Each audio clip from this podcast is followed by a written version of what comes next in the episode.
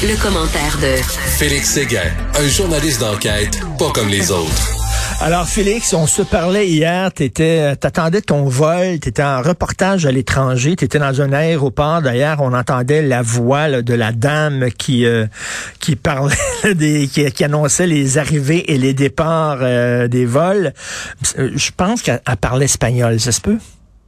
Ah, je sais pas. Moi, je, je comprends juste le français. Je, je peux, pas, te le dire. Faut que ça parle en français. Je parle pas anglais, je parle pas français. Je parle pas espagnol, je parle pas allemand. Non. Et comment se passait, comment s'est passé ton retour à, à Montréal, ben, dans le, euh, à l'aéroport? Je vais, t'expliquer ça. Tu vas être assez surpris. Je vais te raconter aussi, tant qu'à faire, euh, pour histoire, euh, cette journée infernale que j'ai vécue dans les aéroports, parce que euh, en entrant dans l'avion euh, à 7h50 à l'embarquement. On devait quitter pour 8h25 euh, pour un vol d'environ 6h30, 7h. Et finalement, il y a des problèmes avec le cargo. Bref, on doit décharger des bagages, en rentrer d'autres. Alors, on patiente une heure et demie dans l'avion au sol. Six heures et demie de plus, là, ça nous amène à 8 heures de vol pour un, avion qui atterrit à Toronto euh, Pearson. Alors déjà, tu es assez hein, courbaturé, t'en as ton voyage. C'est plus comme avant, hein, voler, c'est pas vraiment toujours une sinécure. Puis euh, là, tu vois, euh, on arrive à Pearson et on, se disait, ben voilà, on va se faire, on va se faire achaler un peu en raison de la prédominance du, du virus Omicron. On sait maintenant que les gens qui voyagent des États-Unis n'ont vu euh, aucune restriction dans leur arrivée, etc. Et quand on voyage d'un autre pays, c'est une autre affaire. Alors, à l'embarquement, on se fait demander notre fameux test PCR négatif. Euh, on se fait demander aussi de remplir cette application ArriveCan qui sert aux douaniers à montrer notre preuve de vaccination, etc. On se fait demander de télécharger un autre formulaire qui s'appelle IDEC que le douanier à Pearson ne regardera pas de toute façon. Et là, on arrive et on débarque et on s'en va à la douane. Et là, on arrive à la douane, puis là, moi, je m'attendais à me faire diriger vers une clinique de vaccination, soit avoir un test aussi que je fais chez moi pour le retourner par la poste euh, et m'isoler en attente du résultat. Puis là, le douanier, euh, qui est un francophone, mais qui est à Toronto. Là, il me regarde, il dit Monsieur Séguin, comment ça va? Vous arrivez d'où? Qu'est-ce que vous êtes allé faire là? Un autre reportage? J'ai dit oui, probablement. Et là, il me dit ben, je veux juste vous dire une affaire. C'est une vraie joke, ça. Les nouvelles mesures dans les, aéroports, dans les aéroports sont pas sont pas en place, puis ils seront jamais en place. Ben... Tout ce qu'on a fait, c'est de resserrer un peu les contrôles aléatoires. C'est-à-dire, on a une prédominance un peu plus élevée des gens qui vont se faire envoyer vers un test aléatoire COVID. Alors moi, on met un, une petite estampe verte sur mon passeport, puis là, le douanier me dit T'as ton estampe verte, mon vieux, puis tu t'en vas chez vous, tu fais ce que tu veux. alors, c'est comment dire, euh, moi je m'attendais à ce que ça soit la cohue. Ben non, pas du tout. Alors, on embarque dans notre vol pour Montréal, et puis juste pour te dire comment ça finit cette histoire-là, euh, on embarque dans notre vol pour Montréal. Et puis là, le pilote dit, ben, écoutez, on va attendre un peu sur le tarmac parce qu'on n'a pas eu les documents euh, nécessaires des équipes d'entretien pour décoller. On patiente une heure et demie encore à, ben, Montréal. À, Toronto Pearson pour un vol de 45 minutes vers Montréal-Trudeau. On arrive à Montréal-Trudeau la, porte de, débarquement n'est pas prête. On patiente sur le tarmac à Montréal-Trudeau. Trois heures. Ben voyons donc, tu me Ah, oui, trois, ah, je te niaise pas. Trois heures encore une fois dans l'avion. Au total, euh, donc dix heures dans l'avion pour un vol qui aurait pu en prendre euh, au maximum sept. je calculais, c'est à peu près la c'est à peu près la durée d'un vol euh, Montréal-Tel Aviv, là, mais pour aller juste en Amérique du Sud. C'est tellement débile. Écoute, ton, ton, quand tu as monté dans l'avion, euh, on dirait pas où tu étais, là, mais tu, faisais un reportage à l'étranger, tu as monté dans l'avion, tu devais présenter un test PCR. Donc, ce test-là, tu l'avais passé quelques jours avant euh, ton retour ou quoi? C'est ça, moins de 72 heures avant le retour. moi, ça fait six fois, Richard, que je voyage en temps de pandémie.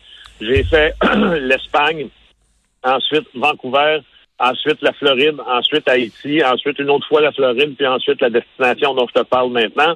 Et, euh, et, somme toute, là, je, je, dois dire que pour les voyages euh, en avion, si tu es le moindrement patient, c'est sûr qu'il y a de l'organisation supplémentaire, là, mais au, pour ce qui est de la structure, si tu veux, là, des tests et tout ça, tous les pays à l'étranger sont habilités maintenant à fournir des tests PCR assez rapidement. Je te dirais même euh, qu'à l'endroit où j'étais, pour faire mon test PCR, donc à ma destination de voyage, 72 heures avant mon départ pour le Canada, sont venus me tester à ma chambre d'hôtel.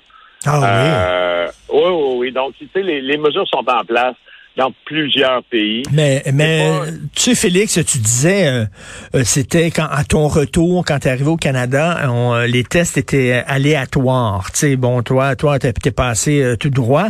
on était censé tester tout le monde, mais finalement, on s'est rendu compte que l'aéroport Trudeau n'est pas suffisamment grand et pas assez grand pour demander à tout le monde d'attendre puis de se faire tester puis d'attendre les résultats.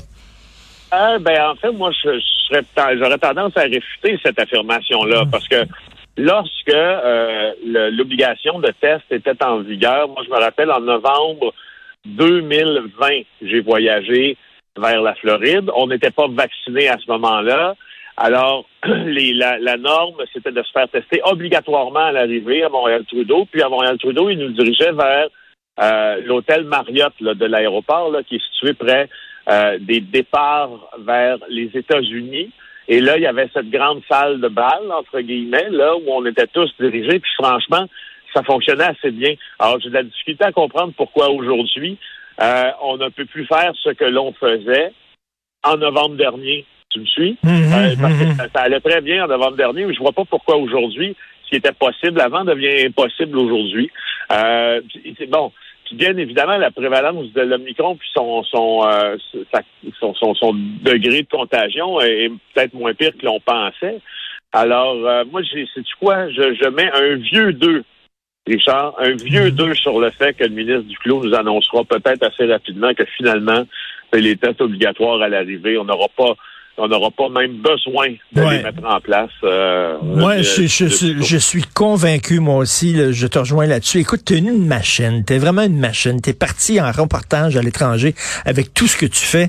J'ai très hâte euh, ce vendredi, donc demain, de voir la deuxième partie euh, du reportage de GE sur justement Huawei. Et aujourd'hui, on le voit en page 12 du Journal de Montréal, un ancien ingénieur de l'agence spatiale, c'est pas rien, qui a été arrêté parce que lui, ben, il utilisait son poste pour euh, finalement aider euh, euh, la Chine à installer des infrastructures satellitaires en Islande. C'est un cas patent, ça, de, de, de, menace à notre sécurité nationale. Exact. Je peux pas m'empêcher de faire un lien avec la deuxième partie du reportage de Marc-André Sabourin qui s'appelle Le risque Huawei. sur l'implantation au Canada de ce, cet équipementier chinois, puis de ce qui s'est passé hier, alors que le ISN, c'est l'unité spécialisée de la GRC dans la sécurité nationale, a arrêté Wan Ping Zheng. Euh, Wan Ping Zheng, c'est un ancien fonctionnaire, comme tu l'as dit, de l'Agence spatiale canadienne. Euh, et euh, ce qu'on pense, c'est que euh, il a aidé la Chine à installer des, des fameux relais là, informatiques. Euh, sur des infrastructures satellitaires en Islande. Donc, il a été arrêté pour abus de confiance.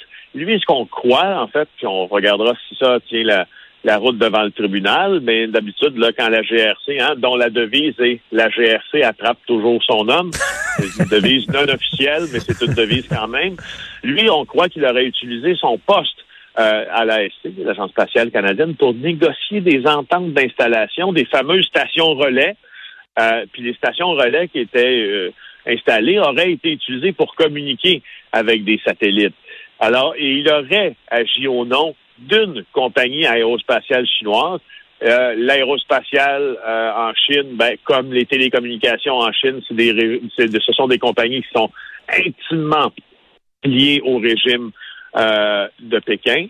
Alors, il y a eu des doutes qui ont été soulevés sur Wan Pingzheng parce qu'en dehors de ses heures de travail, on croit que c'est ce qu'il faisait. Puis, donc, on a fait une enquête interne puis là, euh, on a, ils ont pris diverses mesures contre lui, donc restreindre l'accès à certains renseignements.